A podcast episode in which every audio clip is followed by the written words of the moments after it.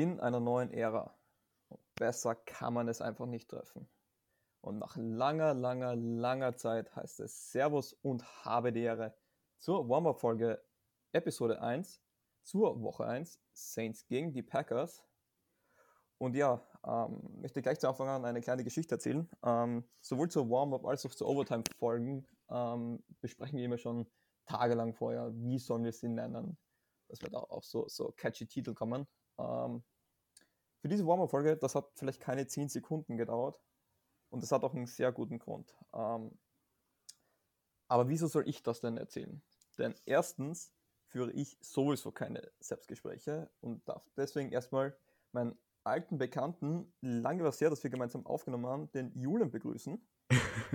Du hast es gesagt, lange ist her, ja. Äh, freut mich, dass wir wieder zusammen aufnehmen.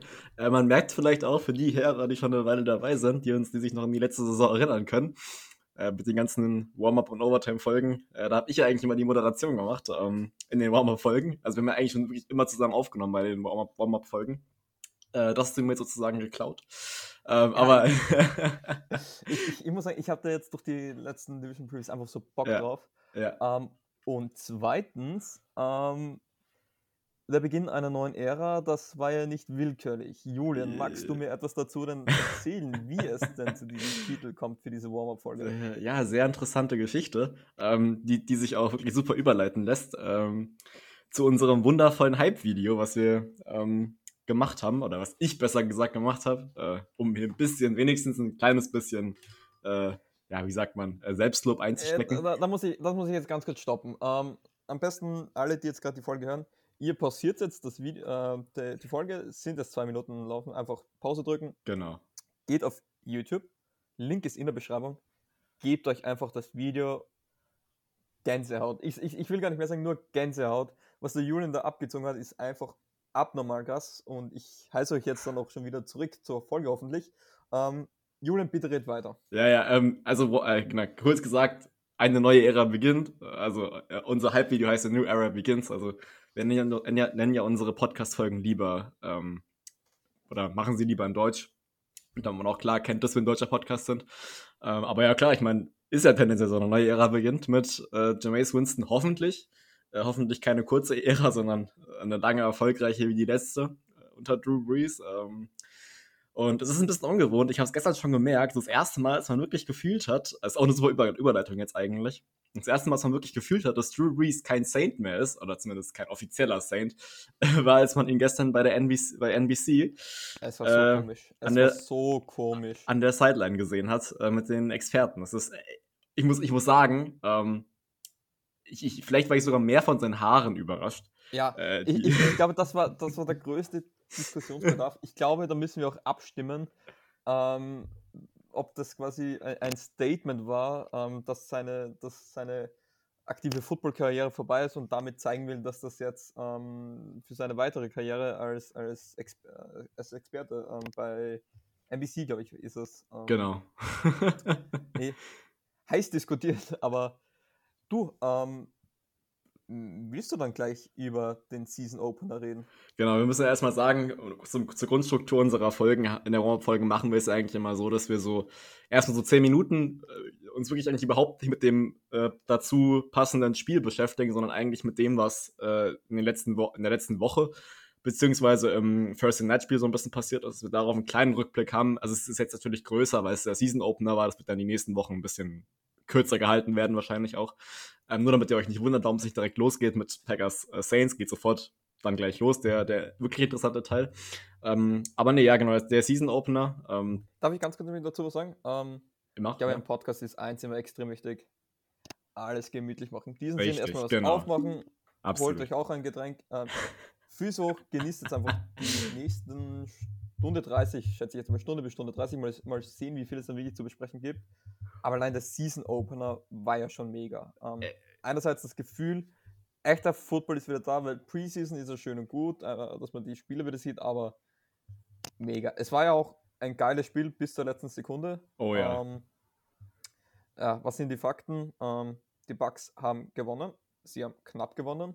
So, jetzt weiß ich gar nicht den Score. Uh, 29 zu 27, wenn ich Nein, jetzt nicht. Nicht ganz. 29, 29 31. So 31, genau, ja. Danke. man sieht, ich bin top vorbereitet. ähm, ja, war spannend bis zur letzten Sekunde. Ähm, was ist so aufgefallen? Also, ähm, du hast ja auch äh, Punkte aufgesch äh, aufgeschrieben. Wäre die Niederlage abwendbar gewesen? Also, reden wir mal über die Cowboys. Ähm, ja, auf jeden Fall. Das Spiel hätten sie gewinnen können. Ähm, merkt man aber auch wahrscheinlich, dass das noch ziemlich unerfahren ist, dass man auch weniger Preseason-Spiele hatte, ähm, lange Offseason war. Ähm, das hat man auch beiden Teams angemerkt. Ähm, die Abstimmungen stimmen äh, zumindest teilweise noch nicht so, wie sie stimmen sollten, oder? Da gebe ich dir hundertprozentig recht. Ähm, hat man auf beiden Seiten in vielen Zügen gesehen. Ich würde sagen, es hat sich sowohl in der Cowboys Defense als auch in der Bucks Offense gezeigt. Äh, und halt wieder umgedreht dann. Also die, die Bucks Defense war im Gegenzug dafür sehr, sehr gut eigentlich aufgestellt und die Cowboys Offense halt auch, wie erwartet. Deswegen war es ja auch so ein so eine Mix aus einem High-Scoring-Game und einem äh, von der Defense dominierten Spiel. Also es, es, gab so Drives, wo du dir dachtest, okay, das geht jetzt richtig schnell, da geht es jetzt wirklich richtig schnell runter und richtig schnell zur Sache. Deswegen hätte man es auch viel höher noch ausgehen können. Ähm, aber das hat sich dann ein bisschen in Grenzen gehalten. Also man hat schon gemerkt, dass da noch ein bisschen Unerfahrenheit drin war, auf jeden Fall. Ähm, aber ja, also als, als naja, teilweise neutraler Zuschauer muss man ja als Saints-Fan in dem Fall sagen, ähm, war es ein spannendes Spiel, definitiv. Also da kannst Absolut. du dich nicht beklagen, ja. Und, und, da muss ich dir zustimmen. Ich weiß nicht, ob das bei mir einfach durch einen Entzug geschuldet war, weil ich habe mir schon ein paar, paar Spiele von der Saints äh, in der Offseason nochmal angeschaut. Ähm, es ist mir verdammt schnell vorgekommen irgendwie. Ja. Also wirklich, der, der Gamespeed war extrem hoch von beiden Seiten, aber vor allem von den Dallas Cowboys. Und ich glaube, ein Spieler muss man da rausheben. Ähm, viele Fragezeichen standen über ihn. Ähm, Dak Prescott. Wir erinnern uns, diese grausame Knöchelverletzung, ich glaube Woche 5. Ähm, hatte zwei OP, OPen, dann hieß er kam zurück, dann hat er diese äh, Football-untypische Schulterverletzung beim Ladzug, wenn ich mich nicht täusche. Das ist eigentlich äh, eine Verletzung, ähm, die bei Baseballspielern eher bekannt ist, hat die auch dementsprechend ähm, ausgründen lassen. Also er hat sich da vom, von einem Texas äh, MLB-Team, aber mir möchte jetzt nicht der Name einfallen, weil ich da auch nicht so gut bin. Ob es die Texas Rangers war, bin ich mir jetzt nicht sicher. Ähm, den Teamarzt geholt und der hat dann Tipps gegeben, wie man das am besten therapiert. Ähm, Habe ich mal auch wunderschön gefunden. Ähm, ein, du hast einen Quarterback, der seine Schulter schonen soll. Und dann wirft er die Kugel das ganze Spiel durchgehend. Ja, es geht ja. es kein Morgen. Und er, macht das, er hat das verdammt gut gemacht. Also Dak Prescott besser denn je zuvor. Man, es ist nur ein Spiel, aber es ist, es ist gegen die Bucks Defense und das war mega. Du musst mir zustimmen, oder? Ja, das Ding ist nur, ich bin nicht vielleicht, ich bin nicht ganz so überrascht, wenn ich ehrlich bin, weil ähm, mir war persönlich schon klar, dass die Cowboys wahrscheinlich sehr auf äh, Pass setzen werden, weil die Bucks Front 7 extrem stark ist.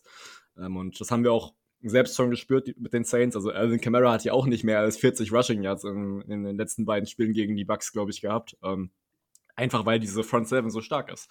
Äh, gleich ist mit Ezekiel Elliott der Fall, deswegen hat er auch nicht mehr als 10 äh, Carries bekommen und Tony Pollard, glaube ich, auch nicht. Und Dak Prescott hat über 50 Mal den Ball gepasst. Er hat es gut gemacht. Ähm, ich fand nur, dass, äh, wie soll ich das beschreiben, ähm, ein bisschen Ungenauigkeit war noch da, ähm, gerade bei so, bei so schwierigen Pässen, also sag mal so Outroutes oder so, die sind ja eh nicht einfach zu werfen. Da gab es ab und zu mal so einen äh, ja, Overthrow oder genau, so ein Overthrow oder Underthrow halt. Ähm, aber sonst, also ich meine, wenn du, wenn du zurückkommst, über 400 Yards wirfst und vier Touchdowns, äh, bei einer Completion Percentage von ungefähr, keine Ahnung, wie viel, sicher.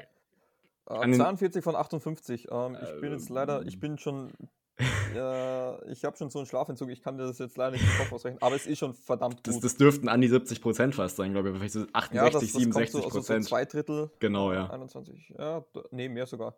Ähm, nee, es war wirklich gut. Ähm, was ich zu Ezekiel Elliott sagen muss, ja, ähm, es war dann sehr passlastig. Ich finde, sie hätten schon, ähm, vor allem später dann, versuchen sollen, zumindest ähm, den Lauf ja. zu etablieren. Es Auf muss ja nicht funktionieren. Aber ich habe das so faszinierend äh, gefunden, dass sie wirklich teilweise, ich glaube, das ist das Erfolgsrezept gegen die Buccaneers, ähm, die Zeit kontrolliert haben, ohne ein Laufspiel. Das ist mir, das ist, war wirklich selten. Und wie du sagst, Ezekiel Elliott, äh, der wahrscheinlich so fit ist wie noch nie zuvor. Ähm, 11 Carries für 33 Yards ähm, ist alles andere als großartig. Aber im Pass-Blocking-Game hatte mir dafür sehr gut gefallen. Und, und Tony oh ja, Pollard, ähm, hat man ähm, öfters gesehen. Ja. Tony Pollard, ich habe mit, mit Tim vom, vom Football Rush Podcast in der NFC East Preview-Folge darüber gesprochen, dass wir mehr, ähm, eine größere Share mit ihm erwarten und hoffen, weil er eigentlich viel Talent hat.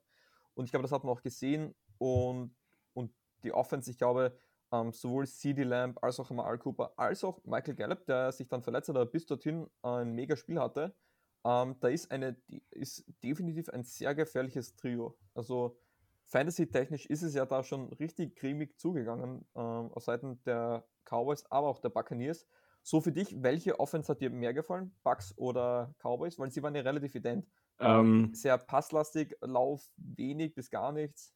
Identisch auf jeden Fall, genau. Ähm, aber ich würde Cowboys sagen, weil die Buccaneers sehr, sehr unnötige Turnover hatten. Äh, die, nicht, die, die, aus ihrer Sicht glücklicherweise nicht bestraft wurden am Ende.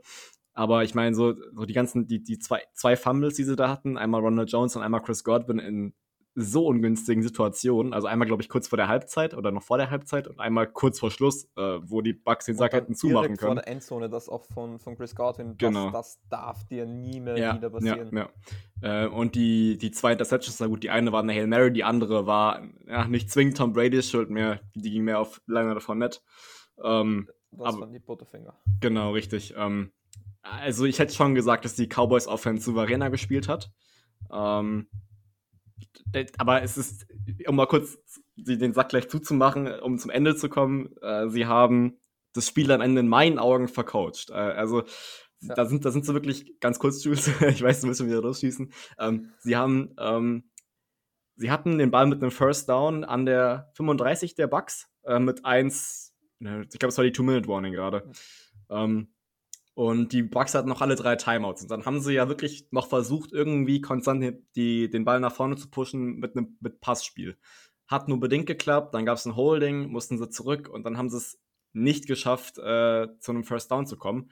Äh, und hatten mit 1,24 bei einem vierten Versuch ein Field Goal versucht und äh, haben es ja gemacht. Äh, aber wenn du an der Stelle vielleicht eher gelaufen wärst und dann eher mal das versucht hättest, den Ball dadurch nach vorne zu bringen und halt nicht nur mit dem Pass, ähm, da, wo es halt wirklich gerade so wichtig war. Schwieriges Thema, ich weiß, aber das, das ist, in meinen Augen war es schon ein bisschen vercoacht. Äh, zudem kann man auch die Defense vielleicht in die Schuld nehmen, aber dazu kommen wir, denke ich, gleich nochmal. Aber jetzt lass ich dich erstmal reden, Schuss. Du, du, du, du nee, ich, sitzt schon auf heißen Kohlen. Ich, ich, ich mir, wie ich das gesehen habe, ich mir gedacht, ja, und das werde ich morgen ansprechen. Ähm, Ah. Ja, es, es, es, war das, das First Down. Ähm, das, da ist einfach, das Play war ja an sich nicht schlecht. Das war äh, eine Incompletion, aber das ist äh, nicht Fehler von Doug Prescott gewesen, sondern da ist äh, CD Lamb einfach gestolpert, einfach die Route unsauber gelaufen. Ja, das war halt bitter, weil ich glaube, die Bugs hatten Nummer eins oder maximal zwei Timeouts. Ähm, dann, du bist in Field Goal Range, Field Goal bringt dir die Führung, dann musst du bei First Down immer laufen egal ob sie dir gestoppt werden, es, es kann nicht schlimmer wie minus für zwei Yards werden. Und wenn du drei Yards rausholst, glaub mir, Zweiter und zehn und Zweiter und sieben macht einen riesen Unterschied in der Situation. Ja. Weil bei Zweiter und zehn, sie sind danach gelaufen, ähm, haben Third Management, äh, Management gehabt. Ähm, wenn du laufst und du holst zwei Yards raus, nur zwei Yards, Elliot kann das, dann hast du Zweiter und acht, die Uhr läuft oder die Bugs nehmen einen Timeout. Das heißt, du baust automatisch Druck auf, de, auf den Gegner auf. Und dann hast du noch die Qualität, du kannst laufen, sie müssen mit dem Lauf spekulieren. Sorry. Dann funktioniert das äh, Passing Game wieder. Sie haben sehr schön die Flats attackiert. Die Flats sind circa, ähm, wenn man sich die Line of Scrimmage vorstellt, auf der Defensive Side ähm, circa 5 Yards tief die äußersten Bereiche, also so Quick Outs, ähm, Hitches, ähm, das haben sie wunderschön ähm, ausgespielt und das hat auch Callum Moore sehr gut gesehen, ähm, da da einfach die Bugs eine sehr softe Coverage gespielt haben. Und da hast du dann einfach viel mehr Möglichkeiten. Aber so haben sie ähm, erlaubt, Tom Brady mit ein bisschen über eine Minute wieder aufs Feld zu schicken und Timeouts auch noch. Dass das nicht zwingend das Gesündeste ist, ich glaube, das wissen viele. Ähm, sie wissen es jetzt auch. Ich glaube, es ist einfach eine Erfahrung weiter. Und wenn du zu dem Punkt äh, nichts mehr sagen möchtest, möchte ich dich bitten, mir eine Frage zu stellen. Ich weiß schon, welche Frage kommt. Die wollte ich auch schon stellen, aber frag mich ja. Der Push-Off. Der Push-Off. wie, wie, ist deine Meinung dazu? Ähm, ich sage so, ähm, ich sage es so, die Regelauslegung der NFL ist zu undeutlich dafür. Und in solchen Situationen wird das nicht gecallt. Habe ich bisher noch nicht gesehen, dass in so einem, in so einer Two-Minute, Two-Minute-Drill eine Offensive Pass Interference irgendwo gecallt wird. Habe ich noch kein einziges Mal gesehen. Ähm, die tendenziell ja, es war ein Push-Off, in meinen Augen ein klarer Push-Off, aber ähm, dann hätte der, der Push-Off der Vikings damals gegen die Saints in der Wildcard Round äh, 2020 äh, auch hätte gewertet werden müssen. Äh, genau die gleiche Art von Push-Off. Und ähm, da, da, passt mir leider die, ist mir leider die Regelauslegung der NFL zu unkonkret oder es wird einfach nicht streng genug ausgeführt. Äh, deswegen sage ich ganz ehrlich, wenn sie die Linie weiter so fahren, da, dann sollen sie es auch so machen. Äh, aber also ja, es war ein Push-Off, aber ich, mich hat es nicht gewundert, dass es nicht gecallt wurde. Also ich, ich fand's, um, ähm, ich war nicht überrascht. ich, ich finde, es ist, ja, dann, also ich finde, das gegen die äh, Vikings kann man sowieso callen, weil ich glaube, das war eine andere Situation. Ähm, es ist schwierig, ich glaube, du kannst dafür keine Regeln schaffen, weil du kannst es nur so rigoros abpfeifen, dann wie es momentan mit der Taunting Rule ist und ich glaube, das gefällt auch keinen, aber das muss man verstehen, da darf man nicht den Schiedsrichtern die Schuld geben, sie müssen nach dem Reglement gehen. Ja, das, da gebe ich dir das, recht. Das so ganz kurz nebenbei, egal bei welchem Reglement. Ähm, ich sage, es ist ein kritischer Call. Ich kann verstehen, wenn man die Flag wirft. Ich hätte das nicht getan und das sage ich vielleicht zwar als Receiver, aber das war ein Backshoulder Fade.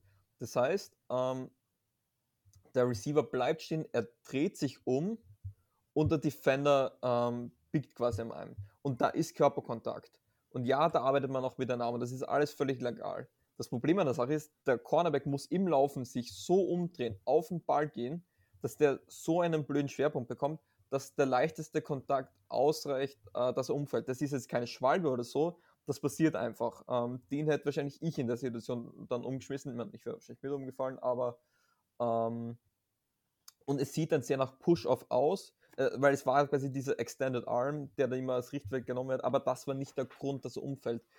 Und das Wichtigste an der Sache ist, der Receiver ist durchgehend auf den Ball gegangen und bei einem Back Shoulder Fade ist das die Bewegung, die du machst. Das war eine natürliche, nicht Football Move, aber zum Ball gehen aus dieser Situation, das kannst du nicht anders. Du musst die Arme so nehmen, weil das einfach so diese dynamische Bewegung ist, dass du auch äh, deinen Schwerpunkt behältst. Ähm, und das passiert in der Situation. Wenn man es gibt, kann man es natürlich argumentieren. Ich fand es aber richtig, dass sie es nicht getan haben. Und ich glaube, ich muss mich schon an Bene entschuldigen. Wir quatschen schon seit einer Viertelstunde äh, Stunde übers Backspiel. Liegt aber daran, dass es halt auch ein verdammt geiles Spiel war. Ja, das stimmt, genau. Und das erste seit halt wirklich lange. Ja, genau. Dann lass uns doch mal zu, zu unserem absoluten äh, Lieblingsteam kommen. Was auch die Atlanta Falcons. Äh, also. Oh, ähm. ja, aber sind mir seit der letzten äh, NFC South Preview Folge ein bisschen mehr ins Herz gewachsen. An genau. dieser Stelle nochmal Grüße an die Atlanta Falcons Germany. Genau. Ähm, ganz sympathische Leute. Nee, ähm, ja, nur an den Saints. Ähm, besprechen wir kurz die Preseason. Was da noch ist ja vieles passiert über die letzten Tage und Wochen noch. Hätte ich gesagt, dass wir es kurz noch durchgehen? Ja, ähm, wir haben, das Ding ist ja, wir haben ja aufgrund von zeitlichen Gründen, da wir ja die ähm, Division Previews ja sehr in die Länge gezogen haben, sage ich mal, also jetzt zeitlich, also über einen Zeitraum gesehen, haben wir jetzt kein, nicht viel Podcast äh, gemacht rund um die Saints in der Preseason.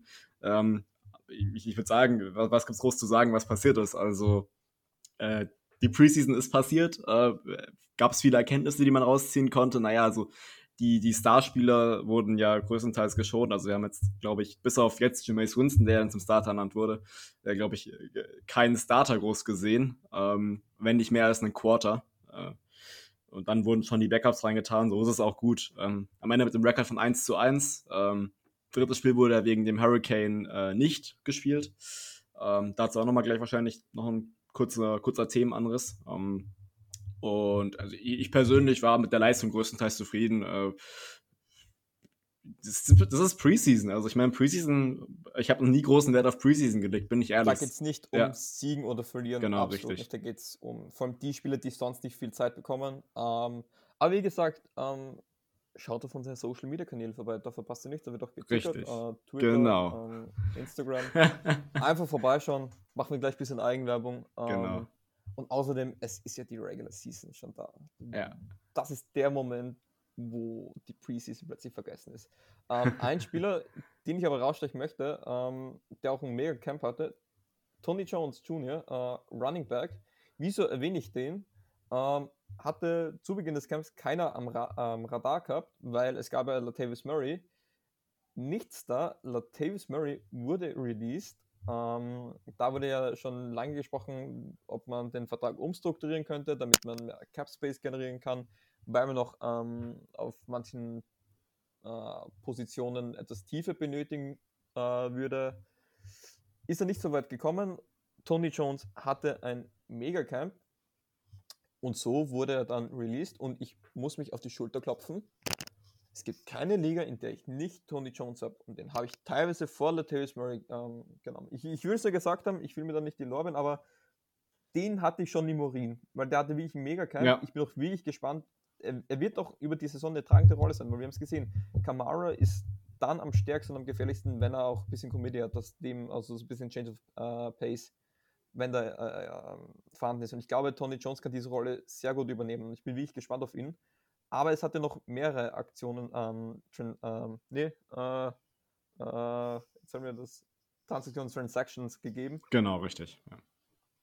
Und ich will mir da jetzt nochmal jetzt auf die Schulter klopfen, aber ähm, wie ich mit die Atlanta Falcons Germany vor ein paar Tagen noch ähm, über die Saints gesprochen habe, habe ich, ähm, nee, Entschuldigung, Entschuldigung, das war ähm, mit Packers Germany, ich bin schon ganz verwirrt, ähm, dass wir noch Cornerbacks brauchen. Und seitdem sind gleich zwei dazugekommen und ich bin mit beiden relativ happy. Ähm, magst du mir nicht mal sagen, wen wir da alles geholt haben? Ja, also wir haben, ich würde sagen, ja, zwei Spieler mit guter Qualität geholt. Ähm, Desmond Trufant dürfte dem einen oder anderen NFC South-Fan, sage ich mal, bekannt sein. Lange bei den Atlanta Falcons gespielt. Äh, eigentlich auch ein Top-Cornerback, ist aber, glaube ich, schon mittlerweile über 30, wenn ich mich nicht täusche.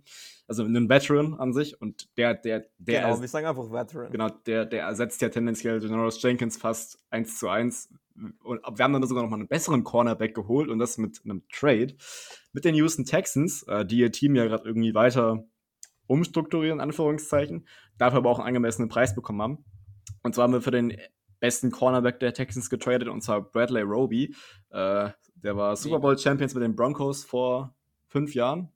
Ähm, und hat ja zwei gute Saisons bei den Texans jetzt gehabt. Äh, und ähm, nicht umsonst der beste Cornerback bei den Texans gewesen. Äh, und der wird jetzt zu uns kommen und wird da die klassische Cornerback 2-Rolle, nehme ich mal an, äh, übernehmen. Oh, was man nicht äh, vergessen darf, war ähm, Teamkollege bei der The Ohio State University von niemand Geringeres als Marshall Lattimore. Apropos, ah. Marshall Lattimore, äh, keine Sperre für ihn stand jetzt. Genau, ähm, stimmt, nächstes Thema. Weil, weil noch immer keine Verurteilung gekommen ist. Ich weiß nicht, was da ist. Haben die darauf vergessen oder so? Ähm, ich weiß es nicht. Ähm, wurde mit einer geladenen und gestohlen gemeldeten Waffe aufgehalten und ich habe schon, ich habe es schon direkt von meinen inneren Augen gesehen, diese sechs Spielesperre.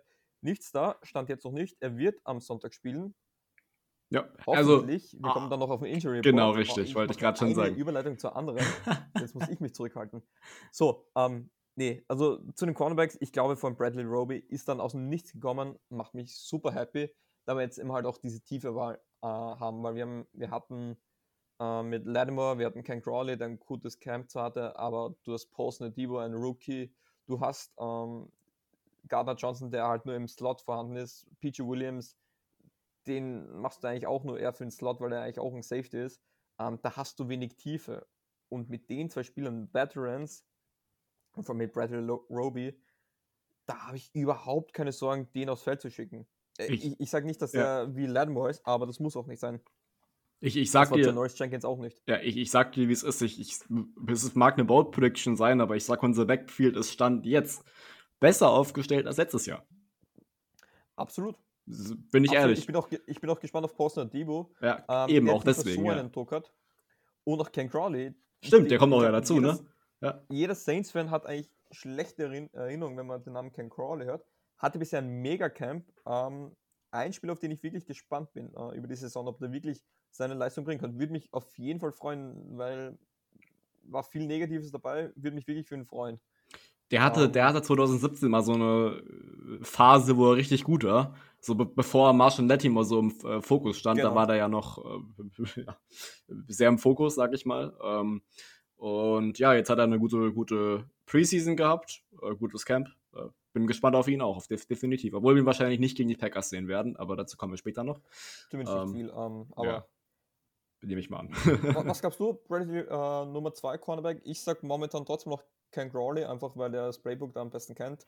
ja, ähm, also und dass da dann rein rotiert wird. vom, vom Death-Chart her, es ist ja generell so bekannt von uns, dass wir nie direkt, wenn wir gerade erst einen Spieler geholt haben, dass, der, dass seine Playtime, sag ich mal, eher limitiert ist. Also stand jetzt vielleicht noch ja, aber der wird definitiv von, von Bradley Roby Natürlich, überholt. Das glaube ich auch. Das, dafür ist er einfach zu gut. Ähm, Genau. Ah, die, die Trade-Details von, von Bradley Roby vielleicht noch, also was wir für ihn hergegeben haben. Wir haben ähm, den nächstjährigen, also, den Also- fürs, fürs nächste Draft den Drittrunden-Pick, genau, und für das Jahr darauf einen Conditional Sixth-Round-Pick. Das heißt, der hängt von irgendwas ab, äh, wahrscheinlich vom Spielzeit wahrscheinlich. Spielzeit, genau, ja. Werden wir sehen, was daraus wird. So, äh, ich überlege gerade, ich checke die Liste nochmal. Wir waren hurtig. Ein Punkt gibt es leider noch, einen sehr traurigen, und da, mit dem können wir dann auch schon den Übergang schließen zu den Standardfakten zu Week 1 gegen die Packers. Ähm, die Saints hatten auch nur zwei Preseason-Spiele anstatt drei. Das hatte einen sehr traurigen Grund. Äh, Hurricane Ida ist zu diesem Zeitpunkt mit Vollkaracho auf die ähm, Südostküste von Amerika ähm, zu, äh, zugesteuert. Mit Hauptziel war da leider Louisiana und New Orleans. Ähm, es hat Todesfälle gegeben, die ganze Infrastruktur ähm, ist ein bisschen kollabiert. Es ist teilweise sind die Ortschaften noch komplett äh, überflutet. Ähm, schön zu sehen, dass viele Spendenaktionen, vor allem auch von NFC South Teams, die Panthers, die Falcons waren da sofort dabei, die gespendet haben, auch die Ravens. Ähm, dieser Stelle Ja. das war eine sehr schöne Geste. Ähm, genau. der, der äh, Caesar Superdome hatte nur minimalste äh, Schäden, das ist mal schon gut, aber im Monat September wird es in New Orleans keine Heimspiele geben. Ähm, das ist tragisch, das ist traurig. Ich habe viele Freunde, die in New Orleans sind, die mir ein bisschen davon ähm, berichtet haben und die haben auch gemeint, das ist alles andere als schön. Es gab ihm halt wirklich Ähnlichkeiten zu Hurricane Katrina. Ganz so tragisch ist es dann nicht ausgegangen Glücklicherweise, ja. glücklicherweise. Ah, glücklicherweise natürlich. Ähm, hoffen wir es einfach, dass da einfach die Stadt schnell wieder aufgebaut wird. Man, man hat gesehen, ich glaube, das war sehr schön auch. Die ganze Mannschaft, vor allem James Winston.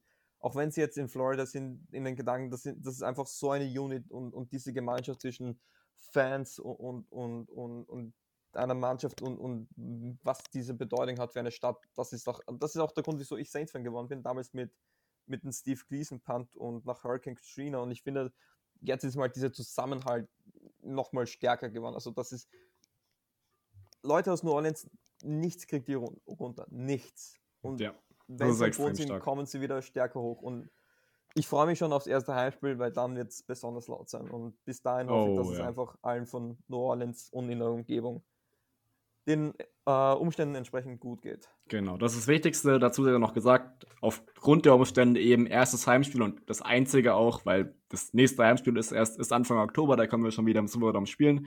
Ähm, also es ist jetzt in Jacksonville, ähm, TIAA Bank Field in Jacksonville oder TIA, keine Ahnung, wie man es ausspricht.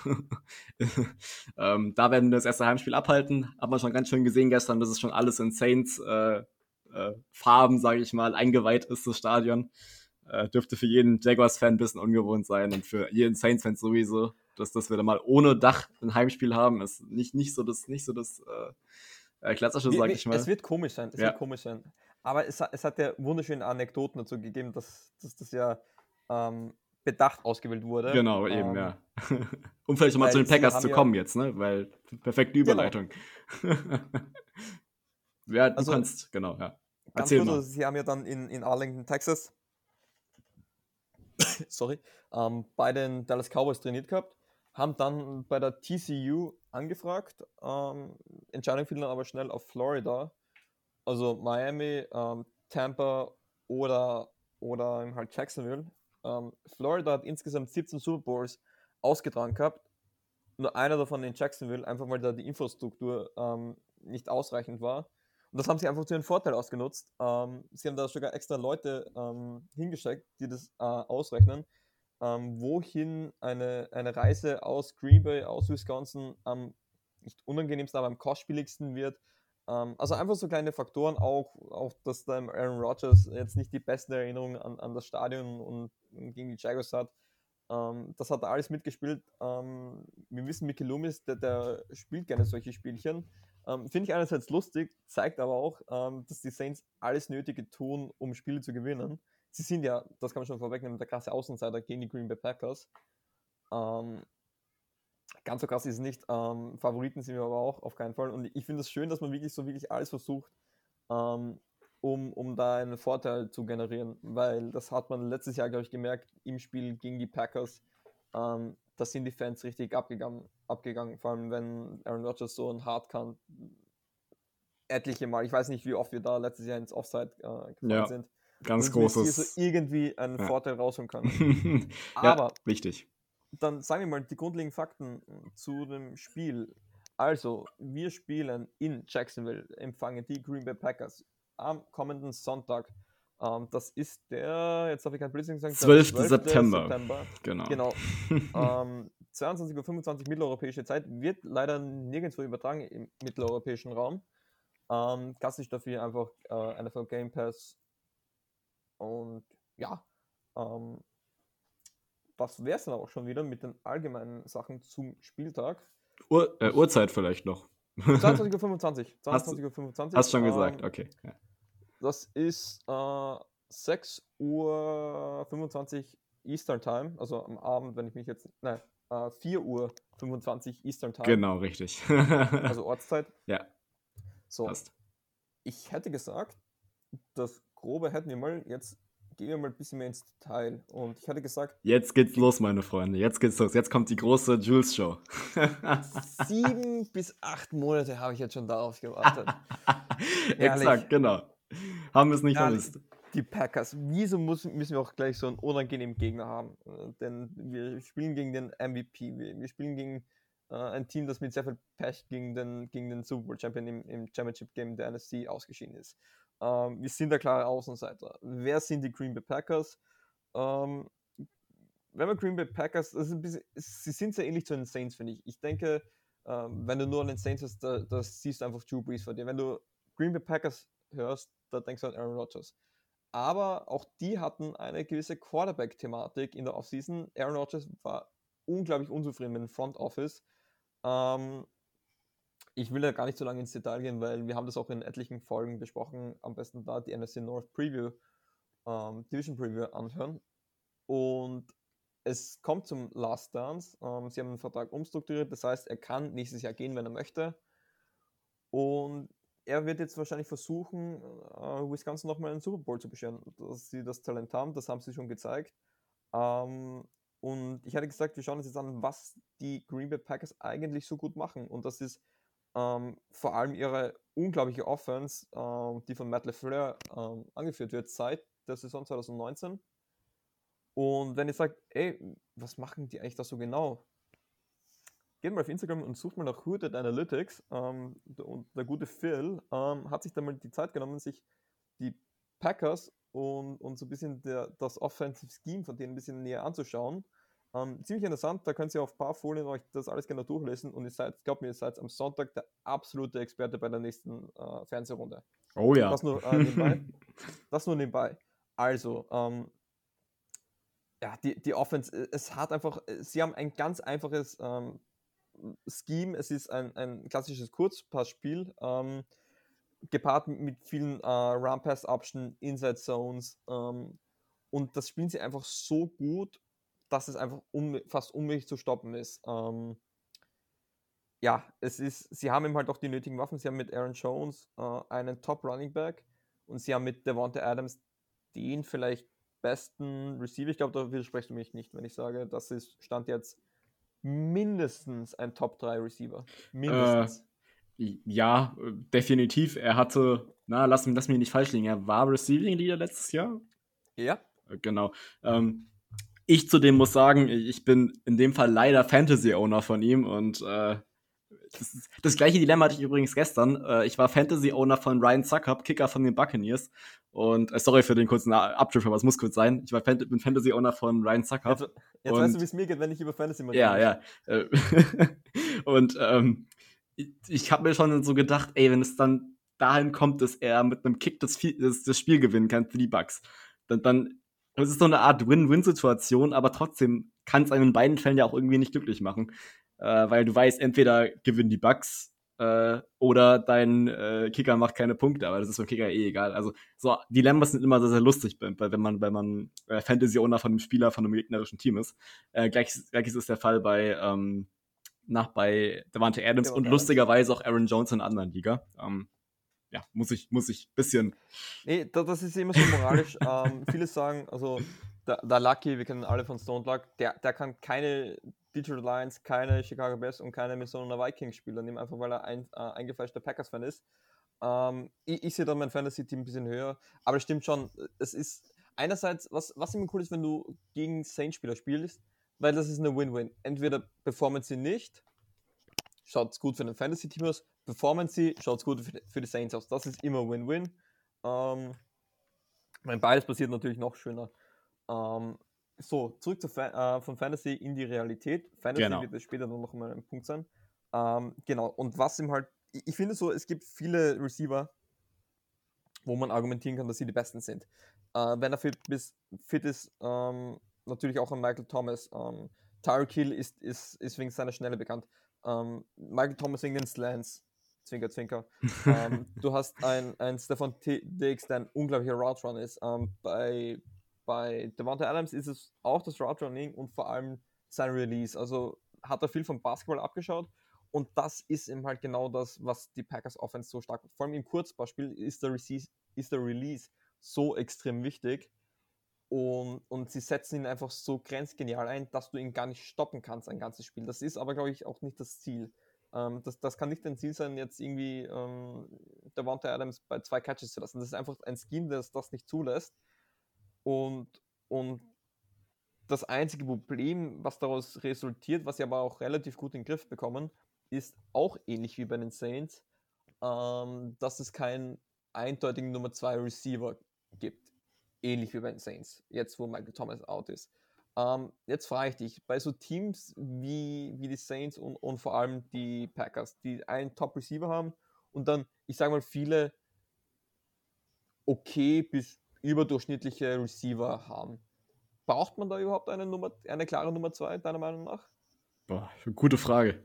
Ähm, äh, aus, aus, der, aus Erfahrung von der letzten Saison würde ich sagen, nein. Äh, ist nicht so der Fall. Ähm, obwohl, na gut, man muss sagen, ich gehe jetzt von der, von der Saints-Situation letztes Jahr aus. Also da hatten wir ja Michael Thomas als 1, Emmanuel Sanders als 2. Ähm, und das kannst du halt nur schwierig beurteilen, weil eben Michael Thomas ja 50% der Saison nicht gespielt hat. Ähm, aber, boah, das ist, das ist eine echt gute Frage. Ob, ob was so Nummer 2 Receiver ausmacht. Ähm, aber grundsätzlich war es bei den Saints ja eigentlich auch immer so, auch schon vorletzte Saison, dass ja da viel aufgeteilt wurde hinter Michael Thomas. Ja, da gab es jetzt keinen, der da groß rausgestochen ist. Mal, also 2000, ähm, na, 2019, als wir noch Ted Ginn hatten, noch weiter zurück, ähm, da, da war ja Michael Thomas mit 100, na, wie viel Catches hat er? 149, genau. Äh, und der, der zweitbeste Receiver mit Ted Ginn hatte 30, 35 Catches oder so. Jared Cook auch in dem Bereich so. Äh, Jetzt blöd hatte da nicht schon Kamara die zweitbesten Receptions?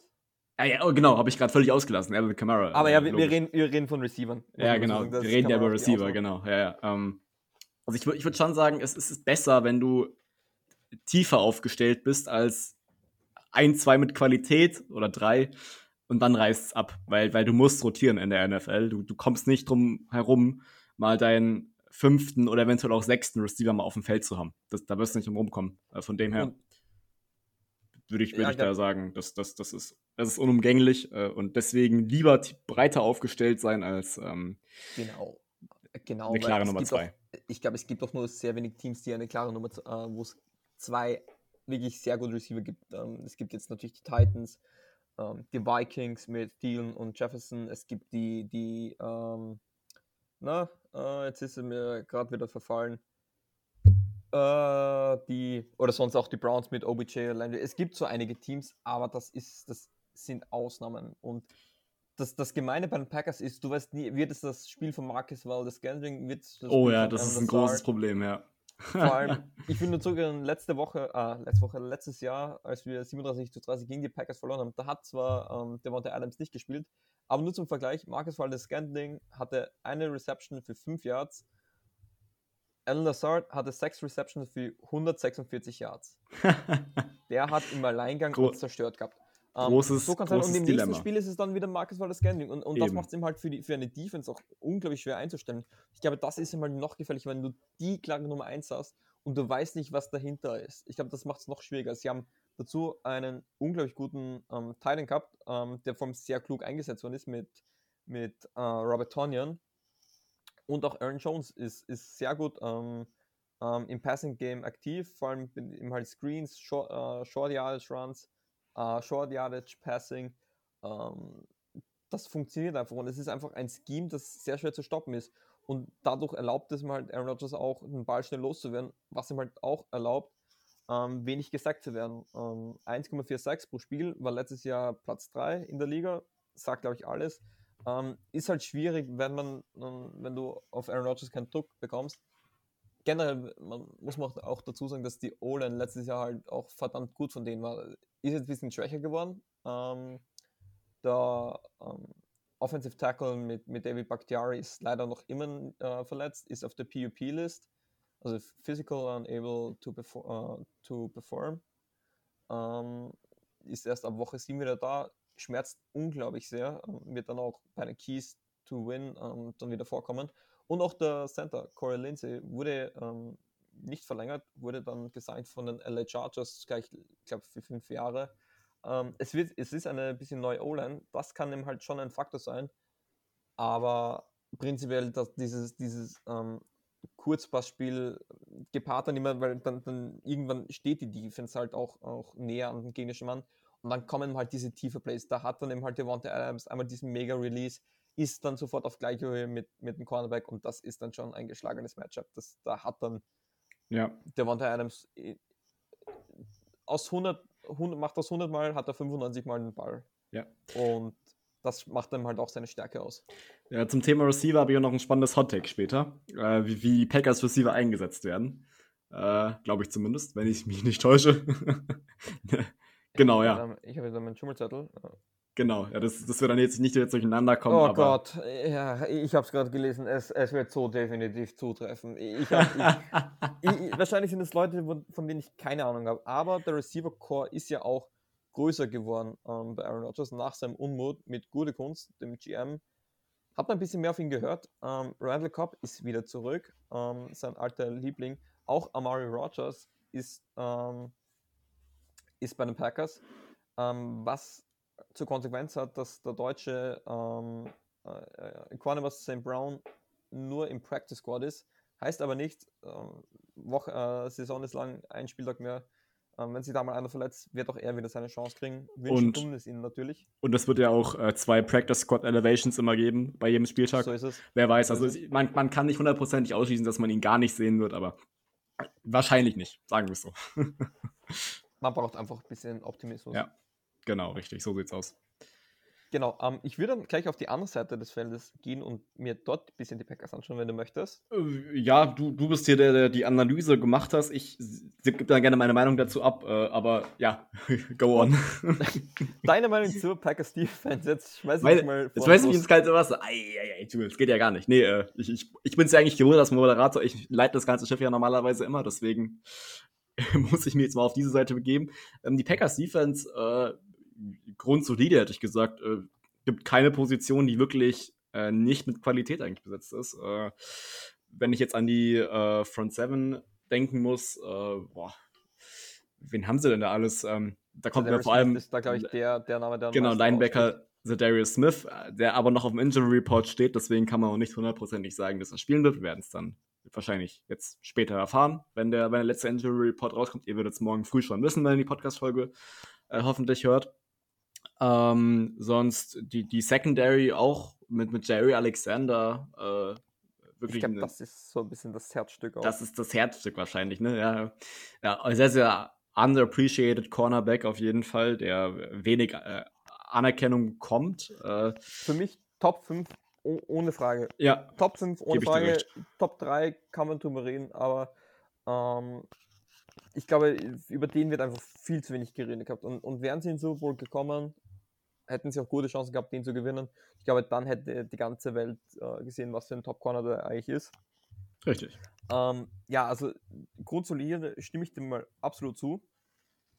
Vor allem die, die Secondary ist ja sehr stark. Sie haben auch ähm, jetzt ein sehr gutes ähm, Safety-Duo ähm, mit Adrian Amos und, und Daniel äh, Savage. Und, und auch, auch eine gute, ich sag mal, ähm, Tiefe ähm, bei den Cornerbacks mit, mit, mit Stokes hat man da noch, ähm, man hat Kevin Kinn und, und der ist da so ein bisschen noch vielleicht der, der Schlüsselpunkt in der ganzen Sache, aber alles im Allen ist es eine sehr gute Secondary. Ähm, sie hatten ihre Probleme vom Anfang gegen den Run. Ich glaube, das hat man vom, im Spiel gegen die Saints gesehen, als Alan Kamara genüsslich in die Endzone joggt für 52 Yards. Oh ja, äh, das Highlight-Play letztes Jahr. Oh ja. Das war einfach unglaublich.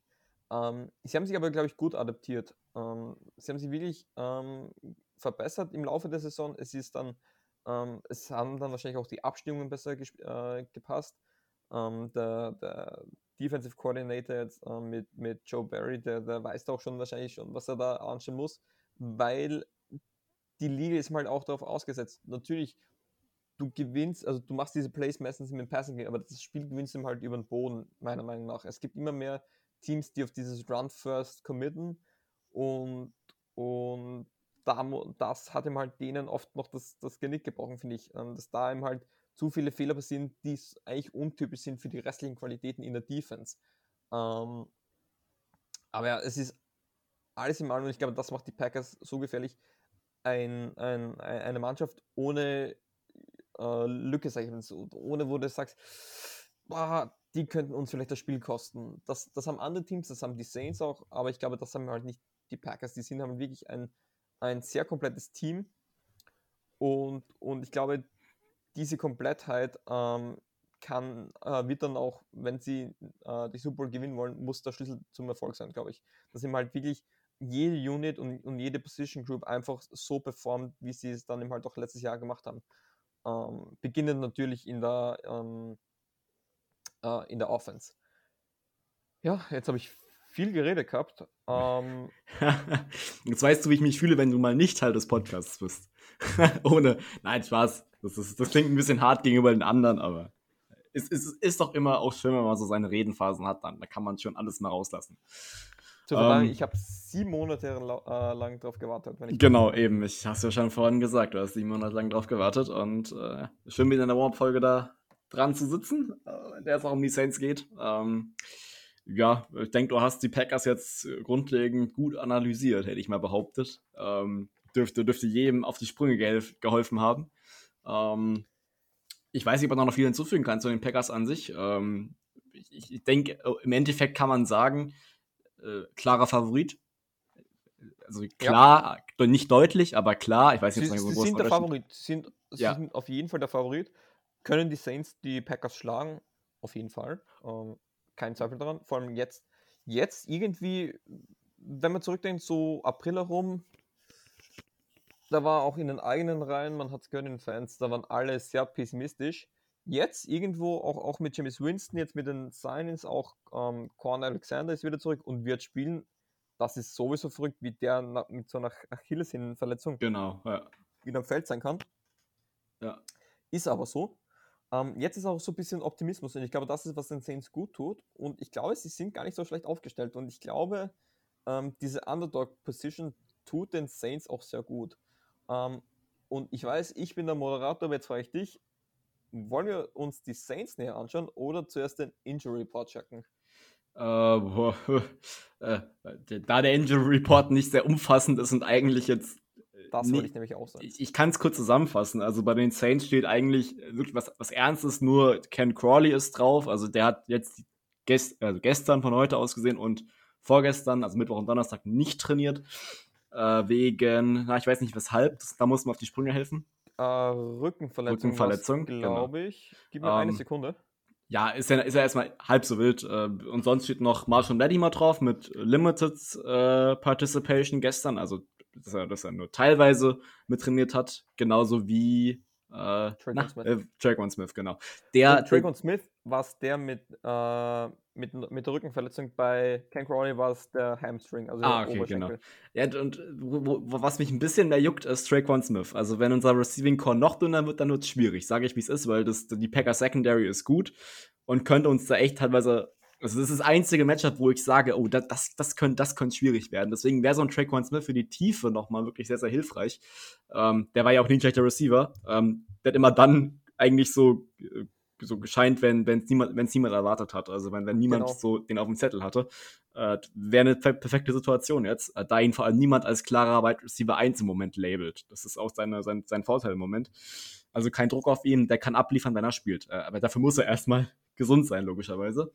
Ähm, bei den Packers, kurz, ja. Ähm, ich weiß nicht, ob du es gesagt hast, wir haben jetzt einen Injury Report vom Donnerstag, ähm, den zum Zeitpunkt der Aufnahme heutigen äh, Freitagsreport ähm, kommt erst spät in der Ja, Nacht. eben, ähm, genau, ja. Wird aber einfach bleibt in, äh, wenn ihr ein bisschen wach bleibt, ist ja Wochenende, ähm, checkt ab und zu mal Instagram, Twitter etc. Ähm, wir ja, halten euch up to date mit dem Injury Report wenn die Folge draußen ist, dann ist der Injury Report dann, ja auch schon draußen. Also, dann ist der auch schon draußen. Wir, wir haben es leider nicht anders getimt bekommen, äh, aus zeitlichen Gründen, aber so ist es halt. Das ist auch halb so wild.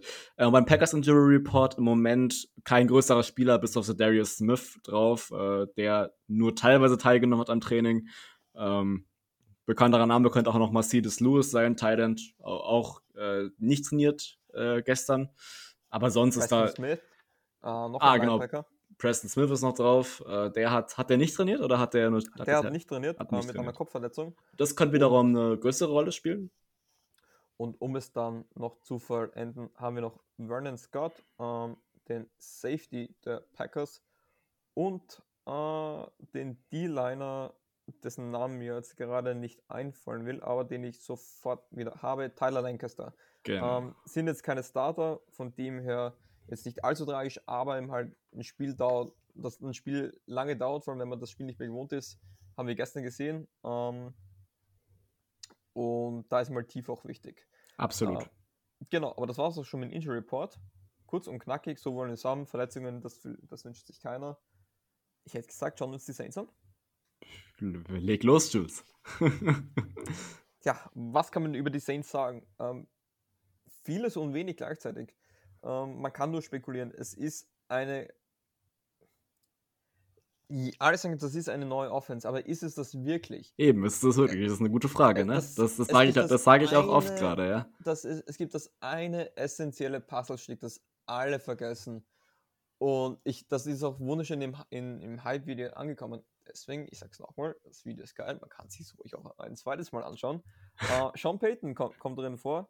Ähm, ähm, da war auch ein schönes Zitat drin von, ich glaube, Skip Bayless, ähm, dass Sean Payton wahrscheinlich der beste Quarterback-Maker auf dieser Welt ist. Und, und das traue ich ihm absolut zu. Denn ich, ich will jetzt nicht irgendwie schlecht über Drew Brees sehen. Drew Brees in seinen Qualitäten sind einzigartig. Aber ich glaube, ohne Sean Payton hätte man niemals dieses Maximum raus, äh, rausholen können. Sean Payton hatte mal ein Talent dafür, ähm, die Stärken eines jeden Spielers zu erkennen. Perfektes Beispiel, Taysom Hill, ganz ehrlich. Wer wäre sonst auf die Idee gekommen, ähm, einen Typen, der am College vier Season-Ending Injuries hat, äh, einfach mal ins Special Team zu klatschen, als Thailand, als Wide Receiver, als Platzwart, als, als Ticketverkäufer etc. einzusetzen. ähm, Sean Payton macht's und es ist auch aufgegangen und jetzt haben wir äh, James Winston als Quarterback und ich glaube, die Grundidee ist ziemlich ident. Wieso sollte das jetzt ein komplett neuer Offense sein? Es stimmt schon, man hat neue Aspekte, die man jetzt besser ähm, angreifen kann. Das Vertikalspiel wird, wird man neu angreifen können. Das war mit Chubis nicht, nicht möglich. Der hat ihm halt den Ball wirklich auf diese 10, 15 Yards verteilt. Ähm, das wird James Winston so auch also versuchen. Zumindest, zumindest in seinen letzten Jahren war das bei Drew Brees so der Fall. Natürlich, ja. in, in, seinen, in, seinen letzten Jahren. Also, dass man wirklich einen Vergleich vor allem zum letzten Jahr ähm, generiert. Mit James Winston hat man natürlich ähm, einen five, auch einen 5000 Yard Passer, der kann das Spiel auch vertikal attackieren und mm, ich glaube, das war auch ein Grund, wieso alle, mich inkludiert, so gespannt auf Jacob Smith waren, der ähm, College von Florida eigentlich so dieser Deep Threat und eigentlich zeitweise einer der gefährlichsten ähm, äh, Vertical Threats äh, im College war. Und ich glaube, der ist einfach äh, im, im System von Sean Payton und Drew Brees ein bisschen untergegangen, weil er ist nicht der beste Route Runner. Und ich glaube, der kann immer im Halt von James Winston sehr profitieren. Wer, glaubt man zumindest den Preseason-Spielen, ähm, sehr profitiert von James Winston, ist Marcus Callaway. Ich glaube, da stimmst du mir zu. Ja, auf jeden Fall. Äh, das ist jetzt so ein bisschen, oh Gott, schwierig zu sagen. Ähm, er hat, er hat, man er darf hat, nicht wegen diesen zwei Catches jetzt ähm, betiteln als Das diesen stimmt. Top-Receiver. Das, das stimmt, aber er hat in, der- in der Preseason mehr Snaps als Traquan Smith gesehen. Das ist klar, er konnte also auch dementsprechend mehr zeigen. Er hat es auch gemacht. Also in seinen zwei Quartern, die er gespielt hat, äh, ich glaube, ja, dürfte an die 10 Catches, glaube ich, gehabt haben am Ende. Für fast 200, so mehr als 200 Yards. Das ist mehr als solide auf jeden Fall. Äh, hat seinen Job erfüllt in der Preseason und ist dementsprechend jetzt auch in meinen Augen der zweite Right Receiver auf meinem Depth Chart ohne Michael Thomas. Ähm, Siehst du ihn sogar als, als, als Nummer 2 Receiver? ja, aufgrund dessen, dass er halt so dieser, dieser klassische Outside-Receiver ist und Drake One Smith auch ist, dann habe ich als dritten Receiver einfach Deontay Harris eher für als Slot-Receiver, wenn ich ehrlich bin. Aber das musst du mal näher bringen, weil ich habe mich damit ja nicht so befasst. Ich, ich sag's gleich, ich weiß auch nicht, ich tue immer nur so. Ähm, das hätte ich jetzt nicht. Das, das schneide ich raus. das Das schneide ich raus. Nee, ähm, ich, ich sehe ihn sogar äh, als, als momentan Nummer 1 Receiver, weil ich glaube, er ist der, den du, den du die meisten Targets geben kannst. Ich, ich erinnere mich an das letzte Jahr ein Spiel, das war, glaube ich, gegen die 49ers, wo gefühlt gar kein Receiver mehr am Feld stand und ich bin bis heute böse auf Mickey Loomis, dass, ich, dass er nicht mal angerufen hat, ob ich spielen mag. Ähm, weil namenstechnisch waren der Spieler, die weniger bekannt waren als ich, glaube ich, zu dem Zeitpunkt am Feld. Und, und das hat auch funktioniert. Einer davon war Marcus Callaway und der hat Tage nach Tage gefressen und Emmanuel Sanders hat dann nach dem Spiel auch gemeint, äh, remember the name. Ähm, anscheinend, irgendwo muss er recht geha gehabt haben, weil der Hype um ihn ist gestartet. Auch so ein Spieler, den ich in fast jeder Liga geowned habe. Ähm, einfach weil die Upside so hoch ist. Und es wird interessant zu sehen sein. Ich glaube, er wird viel gegen Jair Alexander spielen. Ähm, würde mich daher interessieren, wie viele Targets er sieht. Es geht, nicht, es geht mir da weniger um Catches, wie viele Yards etc. Mir geht es nur darum, wie oft will, ähm, will James Winston auf, auf Marcus Callaway werfen. Das, das ist etwas, was ich mir unbedingt ähm, näher anschauen werde. Ähm, ob er, allem, wie ist es dann, wenn Michael Thomas wieder zurück ist, äh, wenn er von der PUP-List wieder unten ist, ähm, ist er dann quasi als Nummer 2 Receiver fast noch gefährlicher oder tust du dann Drake und Smith auf die Nummer 2 und du hast Marcus Callaway äh, im Slot, den du dann leichter ähm, die Targets geben kannst, weil er halt so dieser typische Slot-Receiver ist. Ich, ich habe ja, ich hab ja vorhin schon gesagt, ähm, dass, dass es besser ist, eine Tiefe zu haben als klar Nummer 2 Receiver. Äh, deswegen viel Rotation. Absolut. Dementsprechend wahrscheinlich, also Michael Thomas, wenn er zurück ist und fit ist und gut spielt, werden wir ihn in den meisten Snaps als, wo, wo Receiver-Sets halt dabei sind, was ja fast in jedem Spielzug der Fall ist, äh, werden wir ihn auch sehen. Also er, er wird schon viel bekommen.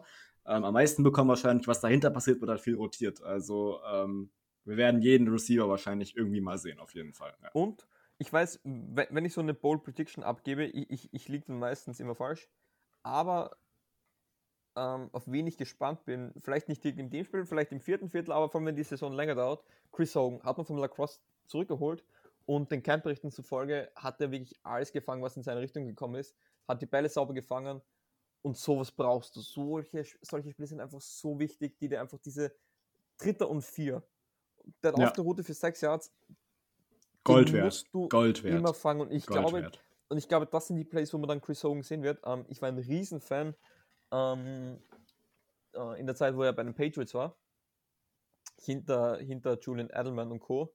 Hat er da wirklich, also die, wie er die Routen läuft, das hat mir sehr gefallen. Ich glaube, das ist mal extrem viel wert und ich glaube, das ist etwas, worauf auch Sean Payton schaut. Also viertes Viertel, ich traue ihm da durchaus zu, dass, dass man den ähm, öfters am, am Feld sehen wird. Er wurde ja zuerst gecuttet, ähm, ist jetzt wieder im Roster, auch im 50, äh, 53-Mann-Roster. Und, und ich bin gespannt, ob er den vor allem dann zum Ende des Spiels da öfters am Feld sehen wird, weil ich könnte mir gut vorstellen, ähm, dass, dass der ähm, durchaus so ein bisschen auch ein Gamechanger sein wird. Äh, nicht so ein Big Play oder so, aber ihm halt Zweiter und Zehn und der macht einen Catch für 7, 8 Yards. Das macht dein Leben so viel leichter. Und, und ich glaube, dass man genau dafür auch geholt hat. Und, und also ist einer der Spieler neben Tony Jones, auf die ich äh, besonderen Wert lege, ähm, wenn er am Feld ist.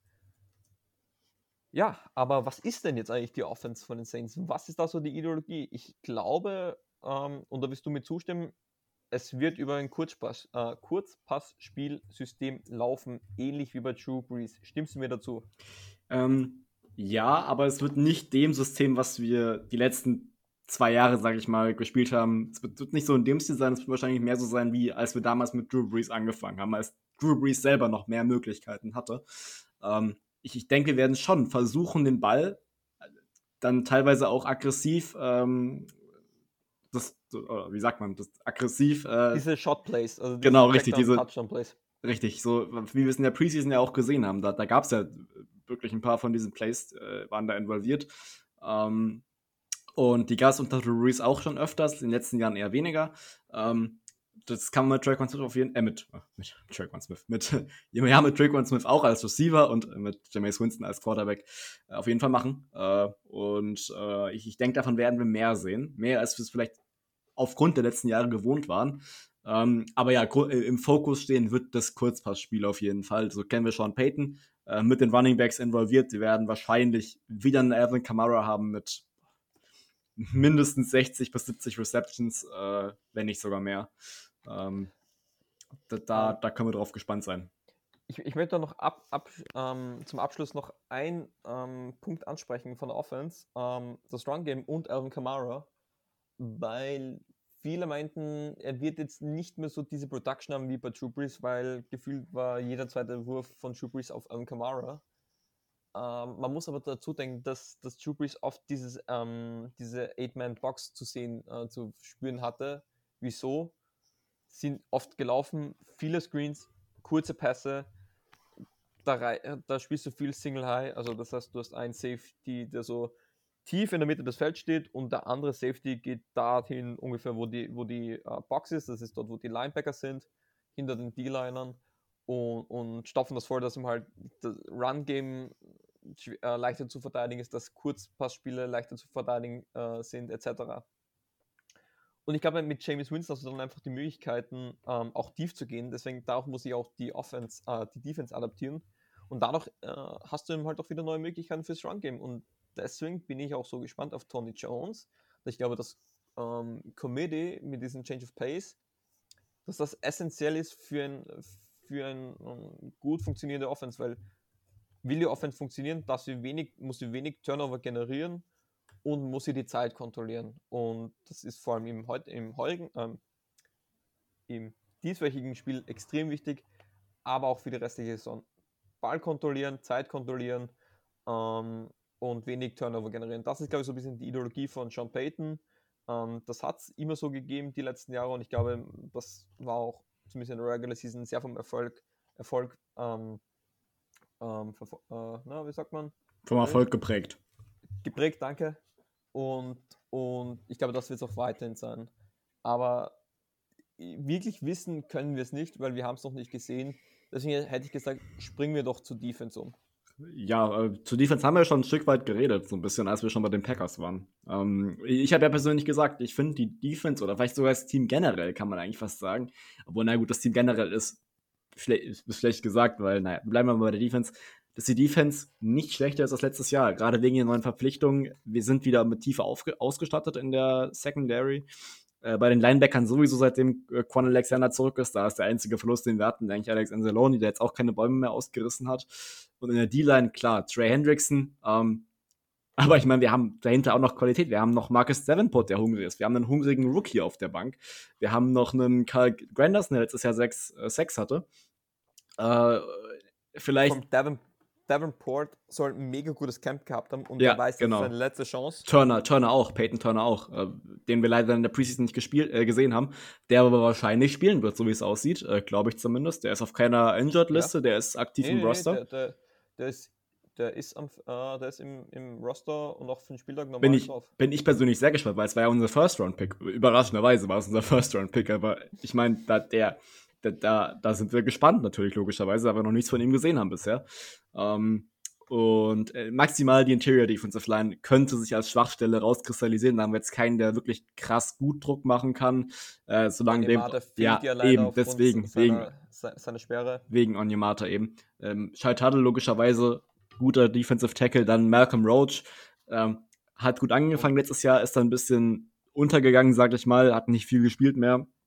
Äh, da muss man gucken, wie sich das entwickelt. Äh, vielleicht sehen wir da auch den einen oder anderen undrafted Rookie Ringo noch. Wird wahrscheinlich, wird Genau. wahrscheinlich viel Spielzeit bekommen. Richtig, genau. Ja, das ist so ein bisschen das Einzige, ähm, das gut ist. Ähm, und ich, ich glaube, da stimmst du mir zu, das war eben halt auch die Stärke der gesamten Defense. Ähnlich wie beim Buccaneers, über einen Run hast du wenig Chancen gegen die Saints. Da war die Ausnahme gegen die Eagles, da haben wir gleich 200 Yard Rusher zugelassen, aber ansonsten gegen am Boden hast du gegen die Saints wenig Chancen. Und ich glaube, auch ohne einen Onyemata, ähm, dafür sind einfach die Linebacker zu gut. Man darf auch nicht vergessen, Zach Baum Oh ja, ähm, genau, eben. Fühlt sich auch wohler. Und, Auch eine gute Preseason ist gehabt. auch, Äh, so ein Run-Supportive ähm, Linebacker. Du hast natürlich einen, einen Demario Davis, über den, dessen Qualitäten müssen wir, glaube ich, nicht sprechen.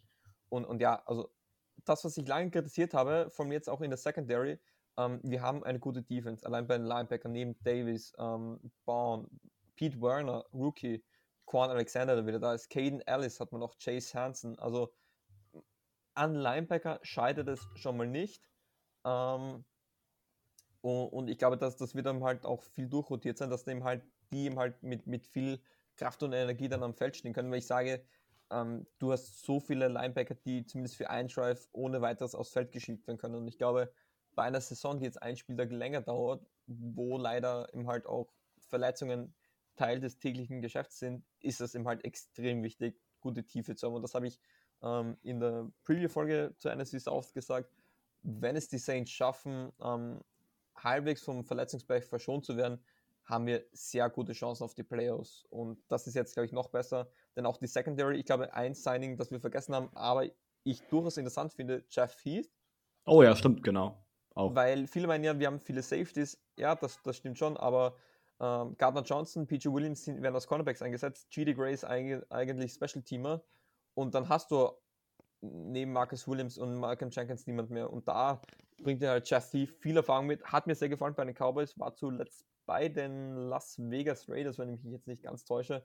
Ähm, definitiv ein gutes Signing. Und jetzt mit den, mit den ähm, Cornerbacks von Bradley Roby und auch Desmond Trufant hat man halt auch auf der Cornerback eine gute Tiefe. Und das, was ihm halt im April, wie dieses, ähm, dieses Cap-Space-Problem, wie man das lösen wollte, das Problem, was man hatte, dass, dass man halt zwar die, die Qualitäten hatte, einen Kern hatte, aber nicht die Tiefe. Ich glaube, das hat man jetzt noch über den Sommer grandios ausgebessert. Und Richtig, ich glaube, das ist exakt. uns gar nicht so aufgefallen. Es waren immer so kleine Signings, ähm, aber das hat sich so summiert und im Nachhinein hat man, glaube ich, mit dem Draft alles richtig gemacht. Also ich glaube, es weint jetzt keiner mehr nach, dass wir jetzt keinen Linebacker genommen haben im Draft. Äh, diese Tiefe haben. Also ich glaube, Ich, man- ich korrigiere korrigier dich nur ungern, aber wir haben Pete Werner gedraftet. ja, aber ich, zumindest jetzt in der ersten Runde. Achso, in der ersten Runde, ja, ja. Okay. Genau. weil, weil da haben ja viele hinterfragt, wieso wir mit, mit, mit Peyton Turner gegangen sind. Wenn auch noch. Äh, Im Nachhinein nicht der schlechteste Move, aber müssen wir erstmal abwarten, wie sich Man entwickelt. muss, man muss abwarten. Man, Genau. Die Glaskugeln sagen, äh, lügen auch oft. Aber an sich, es war eine gute Offseason. Wirklich, also Mickey Loomis, Sean Payton, die haben wirklich einen guten Job gemacht. Die Situation Genau. war mega schwierig. Und der größte Vorteil ist wirklich, dass viele die Saints jetzt, glaube ich, unterschätzen. Richtig, so Weil- sieht's aus. Weil die, äh, viele denken an die, an die Situation, wo die Saints waren und die Probleme, die sie hatten, aber keiner sieht die Saints, wo sie jetzt eigentlich sind. Und ich glaube, das ist unser größter Vorteil momentan. Da gebe ich dir hundertprozentig recht, obwohl ich sagen muss, das mit dem, mit dem Underraten, das war, ist leider nicht mehr so der Fall seit der Preseason, finde ich persönlich. Ich finde, die Saints kriegen schon, na, ein bisschen mehr, ich, was soll man sagen, Respekt dafür, was sie jetzt aufgebaut haben wieder, oder Anerkennung, sage ich mal. Das kann auch zum Verhängnis werden, sage ich ganz ehrlich, äh, weil diese mediale Präsenz, habe ich schon mal gesagt, glaube ich, in dieser Roster- und äh, Schedule-Breakdown-Folge ähm, im Mai damals. Ähm, Mhm. dass das mediale Attention eigentlich nichts Positives sein kann. Bestes Beispiel die Buccaneers letztes Jahr. Die wurden ja so massiv hochgehypt mit Tom Brady und allem. Und dass sie zum Start der Saison gar nicht richtig reingekommen sind äh, und äh, diese Erwartungen erstmal gar nicht erfüllen konnten. Also sie sind ja mit einer Niederlage gegen die Saints reingestartet, dann gegen die Bears verloren, äh, nochmal gegen die Saints eine fette Abreibung kassiert. Ähm, da, hast du erstmal so gesagt, oh, okay, also das war ja da hat man gemerkt, diese mediale Präsenz ist vielleicht gar nicht mal so gut, aber als man dann die nicht, nicht, mehr, auf so, nicht mehr auf dem Schirm hatte, ähm, haben sie auf einmal Spiel nach Spiel nach Spiel nach Spiel gewonnen und haben ihr Team perfekt aufgebaut. Äh, ist ein perfektes Beispiel einfach dafür, wie, wie sowas ein Team beeinflussen kann. Ähm, das gleiche könnte bei den Saints zum Verhängnis werden. Wir werden sehen, wie es läuft. Man kann es nicht vorhersagen. Aber ich würde sagen, wir kommen jetzt mal äh, ganz kurz zumindest zu den Keys zum, zum Sieg, sage ich mal, oder Keys to Win. Ähm, ich würde da mal einfach mal den Anfang machen und da kannst du ja gerne noch hinzufügen, was du meinst. Ähm, Hau raus, was du nur kannst. Also ich denke, ähm, dass man einfach so die, die, perfekte Balance finden muss zwischen äh, Pass- und Laufspiel. Das kriegen wir eigentlich immer hin, das war noch nie das Problem. Ähm, dass wir vielseitig die Running Backs einsetzen, dass wir Camara und Jones einsetzen. Äh, dass Camara dann nicht, ich sag mal, äh, aus, äh, wie sagt man, äh, ah, gemolken. ja, also das, das, fällt jetzt aber leider kein besser Begriff. Dass, dass, dass, er nicht abused wird, sag ich mal so in dem Sinne. Ein angenehmes Committee. Richtig, genau, angenehmes Committee. Und äh, eine solide Leistung von Jameis Winston würde auch nicht schaden. Ähm, und wenn der seinen Job macht, sehe ich nichts im Weg stehen. Also, naja, das ist, das ist ein bisschen reißerisch ausgedrückt, äh, aber da ist, ja, noch, aber, da ist immer noch eine Packers Defense im, im Weg und wir haben ja selbst noch eine Defense, die noch gut spielen muss, aber ich sage, das wird, das wird eine gute Voraussetzung schaffen, auf jeden Fall. Nee, das auf jeden Fall. Ähm, ich sehe James Winston jetzt nicht schlecht an. Ich glaube, es wird ein relativ unspektakuläres Spiel von ihm, was durchaus gut ist. Ich, ich, ich, ich meine es wirklich positiv. Er macht das, was er tun soll. Ähm, und wenn er das macht, was er tun soll, glaube ich, haben wir gute Chancen, das Spiel auch zu gewinnen. Ähm, ich gebe zu, als ich bei den Freunden von den Packers Germany war, habe ich getippt 30 zu 27 für die Packers. Einfach aus dem Grund, weil wir meistens ein Team sind, das ein bisschen braucht, ähm, ähm, bis in der Saison sind. Das stimmt, ähm, das stimmt, ja. Im Rhythmus sind, vor allem äh, in der Defense gibt es oft Abstimmungsprobleme. Das Gute ist, ein, der Großteil der Defense ist gleich geblieben. Es ist wirklich nur dieser Nummer 2 Cornerback, ähm, der wird obwohl selbst kein Crawley, der wahrscheinlich beginnen wird, hat Erfahrung in, in, in diesem Roster und auch sonst die Safeties und Lattimore sind gleich geblieben. Man hat Davis, man hat, man hat Quan Alexander. Ähm, das ist schon mal gut und, und ich habe keine Angst vor Devonta Adams, wenn es um die Receiver geht. Aber ich will dir da jetzt nicht deinen Take wegnehmen, aber wir haben da denselben Take, das kann ich dir leider schon mal sagen. Du meinst die, Board Predictions, zu, der wir gleich, äh, ja, genau. zu denen wir gleich kommen wollen. Äh, wollen wir schon direkt den, den Übergang dazu machen? Äh, ich um, ähm, hätte nichts dagegen. Können wir gleich machen. Um, in der, ein Punkt zum Keys to Win, diszipliniert spielen. Ähm, das heißt einerseits we so wenig Strafen wie möglich generieren und Turnover-Spiel gewinnen.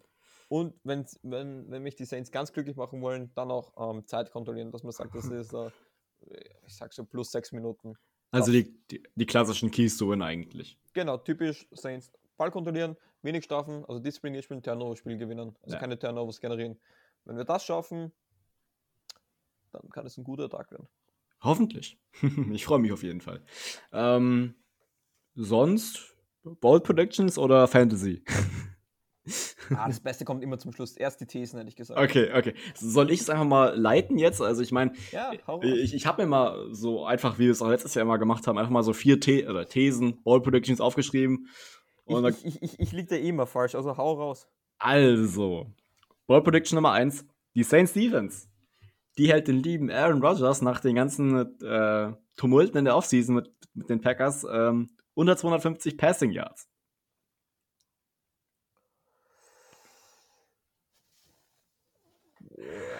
250 Passing Yards. Nee, ähm, ich glaube, sie macht einen guten Job, ähm, aber es sind ein paar Dirty Yards dabei. Ähm, ich glaube, 250 Yards schafft er.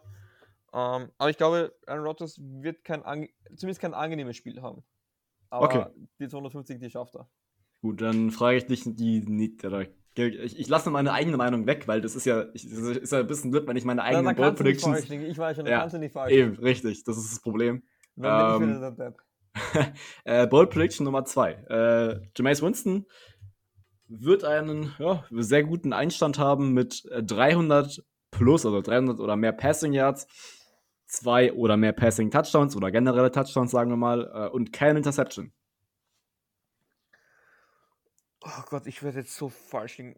Ich, ich hatte jetzt die ganze Zeit im Kopf, nee, macht so eher so ein auf Game Manager, kontrolliert das Spiel, viele kurze Pässe, aber es ist Woche 1, da wird die Kugel immer rausgeballert bis zum geht nicht mehr. Ja, Winston willkommen in New Orleans beziehungsweise in Jacksonville. Hau raus deine 300 Passing Yards, deine ich sage nicht zwei, ich sage gleich drei Passing Touchdowns. Oh. Äh, Vielleicht schon mal sich eine Interception im vierten Viertel dazu, die völlig unnötig war, aber er wär, es wäre nicht James Winston ohne eine unnötige Das- das- Interception. Das, das stimmt leider noch. Äh, ja.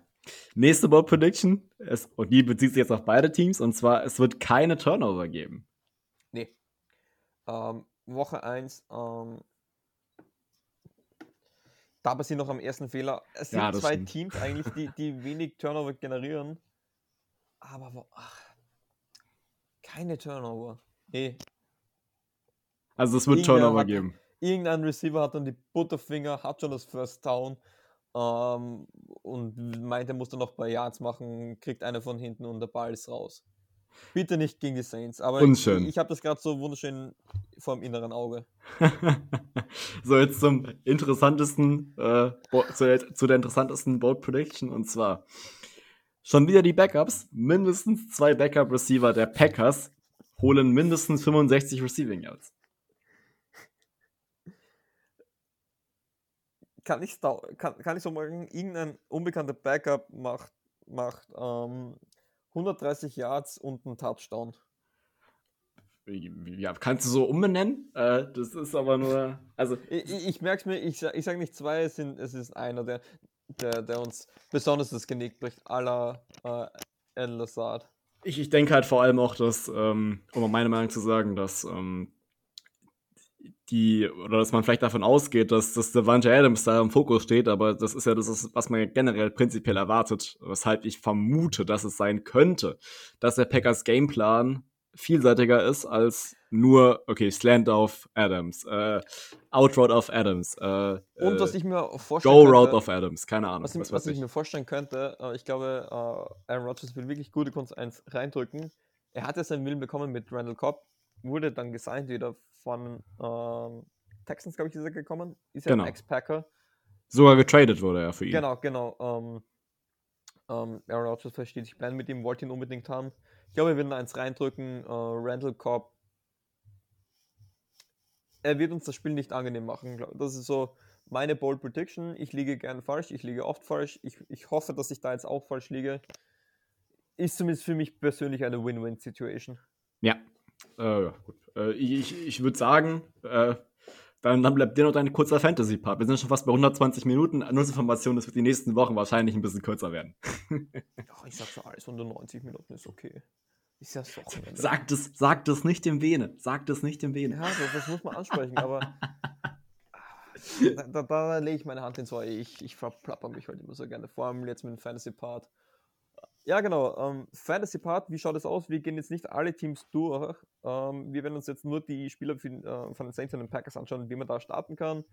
Ein Stream, wen kann man flexen, ähm, wen sollte man erst sitten. Ähm, und dann kommt's noch, äh, wird noch was kommen. Wir sind ja noch was am Planen, zumindest für den Sonntag. Ähm, habe ich mir da so ein paar Schläferchen rausgesucht, meine Sleeper. Ähm, was genau euch da erwartet, checkt die Social Media Kanäle. Ich sag's nicht zum ersten Mal. Wir sind aktiv. Julian und auch ich und auch die anderen, wir machen da, wir, wir, wir investieren jetzt da wieder auch mehr Zeit darin. Ähm, bleibt dafür gespannt, da kommt dann auf euch was zu. Ähm, schreibt es auf uns bitte. Wollt ihr mehr Fantasy Part haben? Ähm, würde euch das interessieren oder sagt ihr, ja, gibt es schon genug? Ähm, schreibt uns einfach bitte, damit wir es auch wissen, damit wir auch besser die Folgen planen können. Aber ja, Fantasy. Ähm, Packers oder Saints, mit wem soll ich beginnen? Äh, mach einfach mal, wie du willst. Fang ja mit den Saints an. Mit den Saints. Also, das Gute ist ja, es ist ja Woche 1. Die ersten Wochen, da kann man ja ein bisschen probieren, da ist es, das Ganze nicht so tragisch. Ähm, Alvin Kamara, den, den, den holst du dir Top 3. Start. Die niemals nachdenken, in der ganzen Saison, du niemals nachdenken, soll ich Kamara starten? Passt das Matchup? Das ist einer von wenigen Spielern, das sind diese McCaffreys, diese Dalvin Cooks, diese Derrick Henrys, diese Alvin Kamaras. Du denkst nicht nach. Du stellst den einfach auf. Ähm, das gleiche wie bei Devonta Adams auf der anderen Seite. Du denkst nicht nach, den wirst du aufstellen bis zum geht nicht mehr. Ja, aber das ist, das ist eine andere Sache. Ähm, und danach, dahinter wird es dann interessant. Ähm, Marcus Callaway muss nicht sein, vor allem den, holt man, den hat man sich eher in Runde 8 bis 10 geholt. Ähm, du holst nicht einen Starting Receiver ähm, Runde 8 bis 10. Wenn ihr aber sagt, ey, ich will was probieren, ich habe das im Urin, probiert es aus. Das sind die Wochen, wo ihr eben halt auch Sachen probieren könnt. Ihr müsst dann eben halt ab Woche 3, 4, 5 eben halt wissen, das ist meine Mannschaft, mit der ich diesen Titel gewinnen will. Ähm, könnt ihr auf, den, auf, jeden Fall probieren. Bedenkt aber, ähm, wird es eher schwierig sein gegen einen Jair Alexander und da ist eher die Opportunity, dass er die meisten Tage ziehen wird. Von Drake Smith, Deontay Harris würde ich dabei noch die Finger lassen, ähm, einfach weil man noch nicht weiß, ähm, wo da die, wieder die Rolle aussehen wird. Ähm, auch bei, bei ähm, Tyler Jones Jr. noch nicht.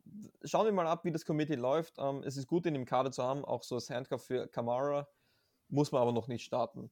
Ähm, Quarterback, ähm, James Winston, wenn ihr sagt, ihr streamt Quarterback und ihr, ihr, seid, und ihr seid der Meinung, das ist dieser Ganzlinger James Winston, stellt ihn auf. Ähm, ich würde es noch nicht tun, nicht gegen die Packers. Ähm, da gibt es noch bessere Spiele, wo man das testen kann. Ähm, ich ist für mich da eher ein Sit.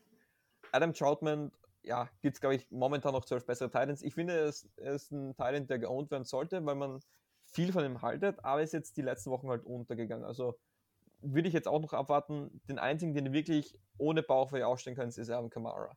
Das Gute ist, wir schauen jetzt zu den Green Bay Packers. Da ist das Ganze viel einfacher. Ihr startet Devonta Adams, ihr startet Aaron Jones, ihr startet Aaron Rodgers. Das ist ganz einfach. Ähm, wenn ihr sagt, ihr, ihr habt jetzt, sagen wir, ihr habt jetzt schon gegen, gegen Amari Cooper gespielt, zum Beispiel, der, der ein 30-Punkte-Spiel gemacht hat. Ihr, ihr seht, ihr, ihr, seid nach den 7 Uhr Spielen schon ein bisschen hinten ihr könnt halt spekulieren, dass ein Spieler wie Alan Lazar oder Mar Marcus Wallace Ganding, so wie letztes Jahr halt durchdreht und auch für 160 Yards und, und, und ein, zwei Touchdowns läuft, kann aber auch nur zwei Catches für 10 jetzt machen. Also das ist wirklich, wenn ihr sagt, ihr seid schon hinten, ihr wollt so wirklich, ihr geht nur auf Ceiling, ähm, könnt ihr euch einfach eine Münze werfen, Waldes Gandling oder Al Lazar oder Randall Cobb aber sind ansonsten klare Sits. Ähm, es ist noch nicht klar, wer da der Nummer 2 ähm, Nummer 2 Receiver sein wird und, und da muss man auch nichts probieren. Das gleiche gilt auch für AJ Dillon, zwar ein sehr guter Backup zu Aaron Jones und auch ein absoluter Handcuff, wenn man Aaron Jones hat, aber kein Grund, den momentan zu starten, es sei denn, wir sind hier in tieferen Ligen, wovon wir jetzt einmal nicht ausgehen. Ich glaube, das ist ähm, dann alles gesagt. Defensive würde ich, äh, Defense würde ich keine von beiden starten, einfach weil ähm, die Packers Offense so gut ist und wir noch nicht wissen, wie gut die, die Offense von, von den Saints ist und wie viel Ganzlinger dann wirklich in James Winston noch drin steht. Drin steckt. In der Tat. Ähm, ich bin stolzer Fantasy-Owner von Jameis Winston, aber ich habe noch ähm, Trevor Lawrence drüber, deswegen. Obwohl es auch Texans so eine. Kann man, kann man durchaus. Wie gesagt, wirf du, da kannst du jetzt von Woche 1, da kannst du probieren, wie du magst. Also, ähm, aber generell, das, du spielst jetzt zum ersten Mal Fantasy, gefällt es dir? Äh, nicht, ist nicht das erste Mal, es ist das erste Mal ernster jetzt. Also ich habe letztes Jahr nur mit so 4, 5 gespielt, ähm, äh, mit die, die, gar nicht, die, die sich gar nicht um das Team gekümmert haben. Deswegen, ähm, ich, ich, bin gespannt, definitiv, ja. ja es, es, wird eine interessante Folge sein. Mein Liebling, ähm, dem zückt momentan der Hamstring ähm, Austin Eckler. Aber bleibt da dran am Sonntag, da erfährt ihr ein bisschen mehr. Genau. Und auch, oh. ich weiß nicht, ob du es gesagt hast, aber Pre-Game-Livestream, also Pre-Games, sage ich mal, Livestream, wir wollen ja auch noch über die Spiele reden, die dann kommen in, über Instagram Live. Äh, weiß nicht, ob du schon. Das, das, hast du jetzt ein bisschen außen vor gelassen. Nur zur Information, damit ihr das wisst. Muss ich jetzt eigentlich, habe ich voll vergessen. Wird auf jeden Fall auch noch irgendwie jetzt kommen. Gibt's kein, jetzt gibt es kein Zurück mehr. Ja, äh, wir sind live. Sonntag 7 Uhr. Äh, nee, äh, Bene wollte, glaube ich, früher machen. Ich glaube, das war so. Oder früher. 18 Uhr vielleicht sogar schon mal gucken. schaut auf, ich kann es nur nochmal sagen, schaut auf unsere Social Media Richtig, schaut auf unsere Social Media Plattform vorbei, da seid ihr immer vertraut up to date. nicht mir, vertraut, den, äh, vertraut unseren Social Media Kanälen. Richtig. So, eins brauchen wir jetzt noch, eine Prediction. Julian, wie lautet deine Prediction? Prediction für was? Achso, wer gewinnt? ja, und ein Ergebnis bitte. Oh, nee. Oh Mann, das hasse ich ja. Das hasse ich ja abgrundtief. Ähm, uff. Aha, ich habe ich hab schon äh, neulich ähm, die Instagram-Seite Footballistic auf jeden Fall auschecken. Hat ja, hat mit uns so ein kleines, und mit uns und anderen Fanseiten so eine kleine, äh, äh, wie, sagt man, so eine kleine Runde aufgemacht, wo halt immer jede Woche Tipps für die Spieler, Spieler abgeben, also wer gewinnt. Äh, und da habe ich halt die Saints genommen, weil ich, weil es sieht ja schlecht aus, wenn der also, Saints-Podcast. Also müssen wir gleich, also da, da haben wir auch eine gewisse Befangenheit, die Saints müssen 17 0 gehen. Also Richtig. Also da geht mal kein Weg vorbei. Und genau. Wenn ihr was anderes seid, dann, dann seid ihr nur Lügner und nur Hater. Nee, also, aber das müssen wir natürlich sagen. Ich sag es äh, ganz, ganz spontan. Ich sag, äh, boah, 30 zu 21 für die Saints. Ich weiß, mutig, aber ey, nicht, nicht am Ende, Ende habe ich recht gehabt und ja, wer weiß. Keine Ahnung. Also, also ich, ich habe ja bei den, bei den Packers Germany gesagt, ähm, 27 zu 30 für die Packers, wo ich sage, am Anfang der Saison dünner Co Cornerback-Roster, ähm, äh, äh, dünner Char äh, Death Chart, nehme ich. Jetzt habe ich da schon ein paar Cornerbacks dazu und, und jetzt ist der Hype im halt, also das, das Video hat schon viel ausgelöst. Ich sag's nochmal, checkt euch das Video aus, das ist wirklich, wirklich nice.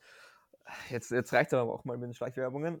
Ich muss dann natürlich wieder jetzt ein bisschen optimistischer sein und auch mit der neuen Situation auf der Cornerback Position sage ich, Saints gewinnen, machen wir 31 zu 24 für die Saints und ich sage, ein Neuling, entweder Desmond Trufant oder Brandon Roby. Ich weiß nicht, ob Roby schon Roby kann nicht spielen, das muss man dazu sagen. Kann, Roby kann ist, für Woche, aber ist für Woche 1 gesperrt. Ja, genau. Trufant konnte spielen, ja. Er, er, er holt einen Pick oder Farmer Recovery. Eins von beiden traue ich ihm zu. ähm, damit, man, damit die Prediction nicht ein Bowl ist, sondern richtig Bowl. Wir wollen ja auch was für die Klicks machen. Absolut. Nee, sehr gut. Es ist notiert. Ähm, ich sage, das war's dann. Ich glaube, es gibt nicht mehr viel zu sagen. Ähm, In der Tat. Hast du noch irgendwas zu sagen?